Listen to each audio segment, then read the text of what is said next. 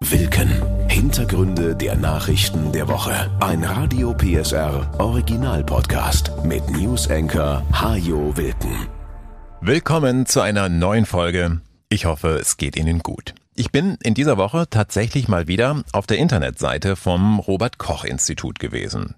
Da war ich seit Monaten nicht mehr, weil so richtig interessiert sich ja niemand mehr für die Corona-Inzidenzen. Und ihre Aussagekraft ist ja auch äußerst gering, weil sich viele der Infizierten überhaupt nicht mehr testen lassen. Aber nun ja, es ist Herbst und um uns herum husten und niesen immer mehr unserer Freunde, Familienmitglieder und Arbeitskollegen. Und da habe ich halt mal geguckt und siehe da, innerhalb einer Woche hat sich die Inzidenz in Sachsen auf rund 700 verdoppelt. Vor einem Jahr lagen wir zu diesem Zeitpunkt noch unter 100. Damals dominierte allerdings noch das Delta-Virus. Heute ist es ja die Omikron-Variante und eine Erkrankung stecken die meisten Menschen ganz gut weg. Derzeit sieht es also nicht so aus, als würde der dritte Corona-Herbst besonders schlimm werden auf den Intensivstationen. Personell allerdings könnte es ziemlich eng werden in den nächsten Monaten. Vom Krankenhaus oder dem Lehrerzimmer über den Einzelhandel und Handwerker bis hin zu den Verkehrsbetrieben oder der Müllabfuhr. Überall könnte der Krankenstand noch einmal deutlich zunehmen. Zumal auch die Grippewelle in diesem Winter besonders heftig ausfallen könnte, sagt Michael Albrecht von der Dresdner Uniklinik. Denn die Hygieneregeln seit Pandemiebeginn, die haben uns so gut auch vor der Grippe geschützt, dass unser Immunsystem jetzt anfälliger ist für Viren. Deswegen ist zu erwarten, in anderen Ländern kann man das schon sehen, dass wir dieses Jahr eine sehr starke Influenza-Welle haben werden. Die trifft auf eine Bevölkerung ohne jede Immunität. Und das heißt, wir werden auch viele schwierige Krankheitsverläufe bei Influenza-Infektionen sehen. Sachsens Ärzte raten deshalb in diesem Jahr unbedingt zur Grippeschutzimpfung. Das gilt besonders für chronisch Kranke, für Menschen ab 60 und für alle, die beruflich mit vielen anderen Menschen zu tun haben. Ähnlich wie bei Corona sind auch die Grippezahlen in diesem Jahr schon achtmal höher als vor einem Jahr. Die Grippewelle beginnt in der Regel aber erst richtig zum Jahreswechsel. Von der Influenza zur Inflation. Die hat nämlich einen neuen Höchststand erreicht. Um 10 Prozent sind die Preise im September gestiegen im Vergleich zum Vorjahr. Zwei Ziffern vor dem Komma, das hat es seit Jahrzehnten nicht mehr gegeben. Preistreiber sind nach wie vor vor allem Energie und Lebensmittel. Anfang September kam außerdem noch hinzu, dass der Tankrabatt und das 9-Euro-Ticket weggefallen sind. Sie hatten in den drei Monaten zuvor die Inflation noch etwas gebremst. Gibt es überhaupt noch Möglichkeiten, irgendwo ein paar Euro zu sparen? Verbraucherschützer sagen, ja, dazu sollte man einfach mal seinen Versicherungsordner zur Hand nehmen. Fast jeder von uns hat die ein oder andere Versicherung, die regelmäßig Geld kostet, aber ziemlich überflüssig ist.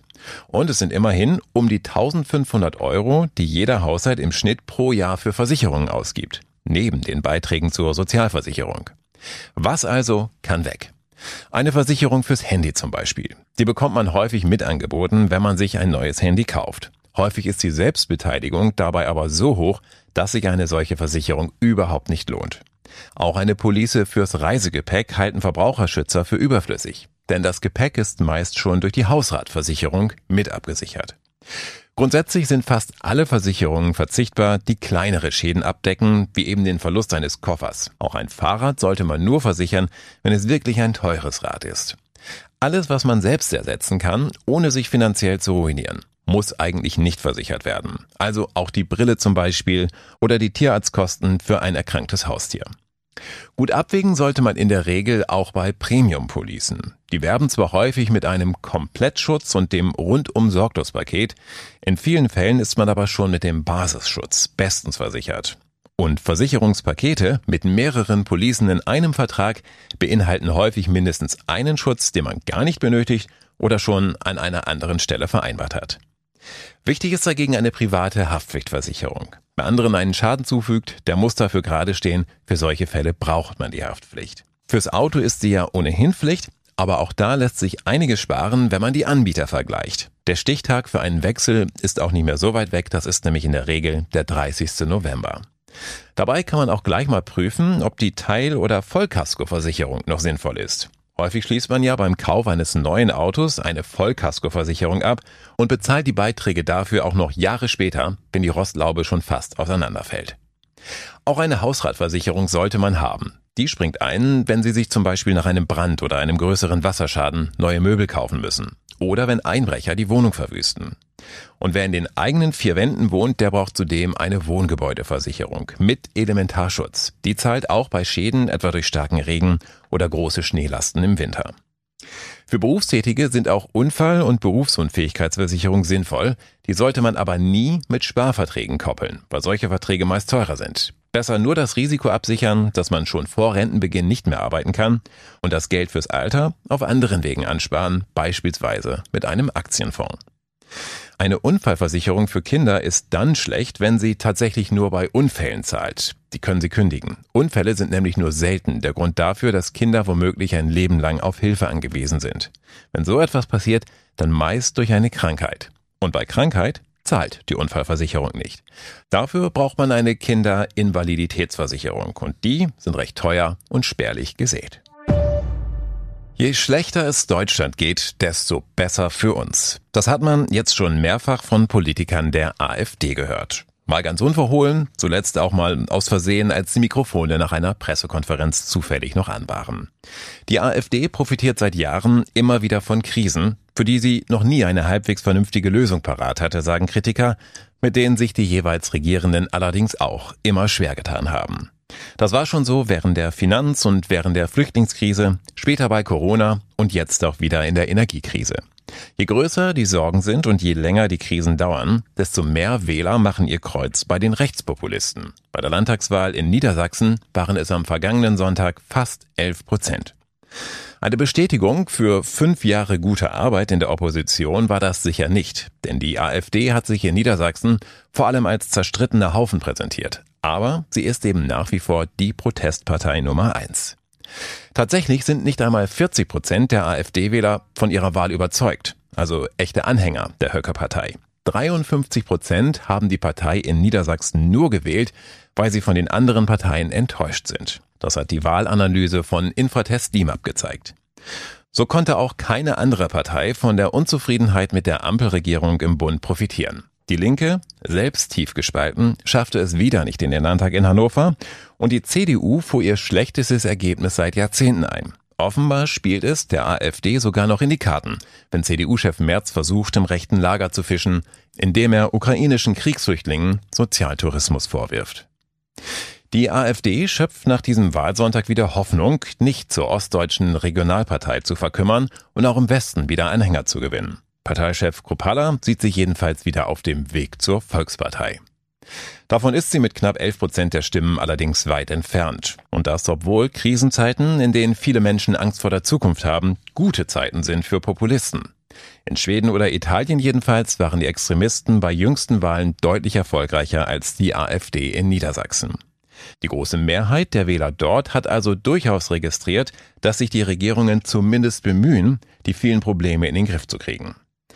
Sehr viele andere haben aber offenbar die Hoffnung komplett aufgegeben, dass überhaupt irgendjemand die richtigen Konzepte für diese Krise hat. Der Anteil der Nichtwähler lag bei fast 40 Prozent. Auch das ist keine gute Entwicklung, weil es wieder einmal zeigt, wie viele Menschen das Vertrauen in die Demokratie verloren haben. Dass es eine Landtagswahl war, spielte keine große Rolle. Auch in Niedersachsen beschäftigt die Menschen derzeit nichts so sehr wie die Energiekrise, die hohen Preise und der russische Krieg in der Ukraine. Die Wahl war damit auch eine Abstimmung über die Politik der Ampel im Bund. Und die kann mit dem Ergebnis insgesamt nicht zufrieden sein. FDP-Parteichef Christian Lindner. Die Verluste von SPD und FDP werden nicht aufgewogen durch die Zugewinne bei den Grünen. Insofern hat nicht die FDP ein Problem, sondern die Ampel insgesamt muss sich eine Herausforderung stellen, für ihre Politik mehr Unterstützung in Deutschland zu erreichen. Die FDP hat seit ihrem Eintritt in die Ampelregierung bei jeder Wahl verloren und ist nun auch in Hannover aus dem Landtag geflogen. Für Parteichef Lindner heißt das, die Partei muss ihr liberales Profil schärfen. Die FDP, glaubt er, wird als Teil der Ampel nun ebenfalls als eher linke Partei wahrgenommen und verschreckt damit die eigenen Anhänger. Wenn es tatsächlich so wäre, hat es an Lindner mit Sicherheit nicht gelegen. Er hat Nein gesagt zum Tempolimit, Nein zur Übergewinnsteuer und das 9-Euro-Ticket wollte er auch nicht verlängern. Mit einer Begründung, die ihn nun wahrlich nicht verdächtig macht, sonderlich weit nach links gerückt zu sein. Das wurde vor der FDP-Parteizentrale demonstriert. Das waren viele linke Gruppen, Antifa zum Beispiel, und die setzen sich dafür ein, dass 9-Euro-Ticket verlängert wird. Nein, links der FDP ist noch richtig viel Platz, sagen Beobachter und bescheinigen den Liberalen ein ganz anderes Problem. Sie werden von vielen derzeit als der Teil der Ampel wahrgenommen, der immer nur blockiert und damit verhindert, dass überhaupt etwas vorangeht. Auf der anderen Seite hatte die FDP in den letzten zwölf Monaten aber auch kaum Gelegenheit, sich um die Dinge zu kümmern, die ihren Wählern wichtig sind. Den Mittelstand fördern, die Bürokratie abbauen. All das erwarten FDP-Anhänger von ihrer Partei. Da konnte sie bisher aber kaum Punkte machen, weil sich die Regierung ständig im Krisenmodus um andere Dinge kümmern muss und manch ein Herzensprojekt der Liberalen mit Grünen und SPD eben doch nicht so einfach zu machen ist, wie man sich das vielleicht vorgestellt hatte. Und so standen Lindner und Co. zuletzt häufig mit leeren Händen da, wenn die Wähler gefragt haben, was die Partei eigentlich für sie getan hat. Das, sagen Wahlforscher, darf auch SPD und Grünen nicht egal sein, sonst ist das Ampelprojekt jetzt schon gescheitert. Entweder findet man wieder ein paar Gemeinsamkeiten oder die FDP wird versuchen, sich stärker von ihren Koalitionspartnern abzugrenzen. Und dann stehen der Bundesregierung weitere unruhige Zeiten bevor. Das Regieren in Krisenzeiten, es wird sicher nicht einfacher. Das hat sich im Übrigen gleich an Tag 1 nach der Wahl gezeigt. Da hat sich der Dauerstreit um die letzten deutschen Atomkraftwerke nämlich weiter verschärft. Ein Streit zwischen den Grünen und der FDP, zwischen Wirtschaftsminister Habeck und Finanzminister Lindner. Die Ausgangslage. Drei Atomkraftwerke sind in Deutschland derzeit noch in Betrieb. Sie sollten eigentlich Ende des Jahres vom Netz gehen. Ein Stresstest vor einigen Wochen hatte allerdings gezeigt, dass es im Winter Probleme geben könnte, wenn weiterhin so viele Atomkraftwerke in Frankreich ausfallen sollten. Und deshalb will Wirtschaftsminister Habeck die Meiler ISA 2 und Neckar-Westheim noch bis Mitte April in Betrieb lassen. Katharina Dröge, die Fraktionschefin der Grünen im Bundestag. Es gibt eine schriftliche Einigung zwischen Olaf Scholz, Robert Habeck und Christian Lindner, wo sich alle drei darauf verständigt haben, dass diese beiden Atomkraftwerke bis zum Frühling als Reserve zur Verfügung stehen sollen. Dazu müssen allerdings das Atom- und das Energiewirtschaftsgesetz geändert werden. Außerdem stehen am Atomkraftwerk ISA 2 noch ein paar Reparaturen an. Die Zeit drängt also, heißt es aus dem Wirtschaftsministerium. Dennoch hat die FDP die Pläne am Montag im Kabinett blockiert. Denn sie will nicht zwei Atomkraftwerke am Netz lassen, sondern drei. Und das nicht nur bis Mitte April, sondern bis ins Jahr 2024. FDP-Fraktionschef Christian Dürr. Wir haben wahrgenommen, dass Robert Habeck vor Verzögerung beim Weiterbetrieb der Kernkraftwerke warnt. Die Gerüchte über eine angebliche Gefährdung des Zeitplans an dieser Stelle sind aus meiner Sicht allerdings falsch. Denn, so Dürr, der Bundestag wird sich ohnehin erst nächste Woche mit dem Thema beschäftigen und bis dahin kann man sich ja noch einigen. Kann man? Ja, kann man vielleicht. Und wenn nicht, noch einmal Katharina Dröge. Das heißt, dass die FDP dann die Verantwortung dafür übernehmen muss, wenn diese Atomkraftwerke im Winter nicht zur Verfügung stehen. Bestärkt sieht sich die FDP übrigens durch ein Interview, das die schwedische Klimaaktivistin Greta Thunberg in dieser Woche gegeben hat. Wenn die Atomkraftwerke ohnehin laufen, sagte sie, wäre es falsch, sie abzuschalten und stattdessen verstärkt auf Kohle zu setzen. Das ist kein Plädoyer für die Atomkraft, sondern eine Abwägung zwischen Pest und Cholera, nachdem eine entschlossene Energiewende jahrzehntelang verschlafen wurde. Seit fast acht Monaten führt Russlands Präsident Putin nun schon Krieg gegen die Ukraine.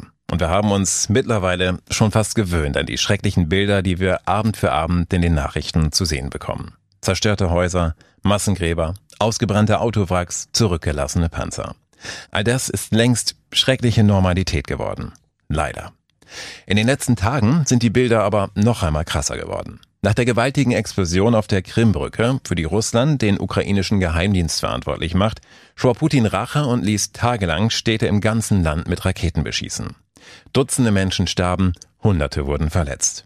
Die russische Armee startete eine brutale Terrorwelle, die vor allem die Zivilbevölkerung treffen soll, sagte der ukrainische Präsident Zelensky. Die Raketen trafen Wohnhäuser, Geschäfte und Universitäten. Viele Menschen hatten weder Strom noch Wasser. Und während die Menschen in Kiew oder Lviv wieder einmal Schutz vor russischen Raketen suchten und um ihr Leben bangen mussten, gingen in Dresden und Leipzig andere Menschen auf die Straße, um gegen die Sanktionen gegen Russland zu protestieren. Auch diese Proteste haben in dieser Woche eine neue Qualität erreicht. In einem Video von einer Demo in Dresden ist zu hören, wie eine Frau auf Russisch schwadroniert, Putin müsse auch Dresden mal mit Raketen beschießen. Und in Leipzig versuchte ein pöbelnder Mob eine Demonstration von Ukrainern niederzubrüllen.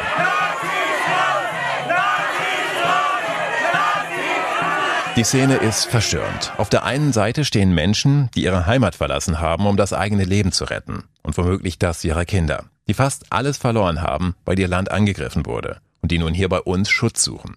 Und auf der anderen Seite stehen hasserfüllte Schreihälse, die Nazis rausrufen und ihr Schweine verpisst euch und ihr lebt auf unsere Kosten und die damit voll und ganz Putins Propaganda in die Hände spielen, der seinen Krieg immer wieder damit rechtfertigt, die Ukraine von Nazis und Faschisten befreien zu wollen.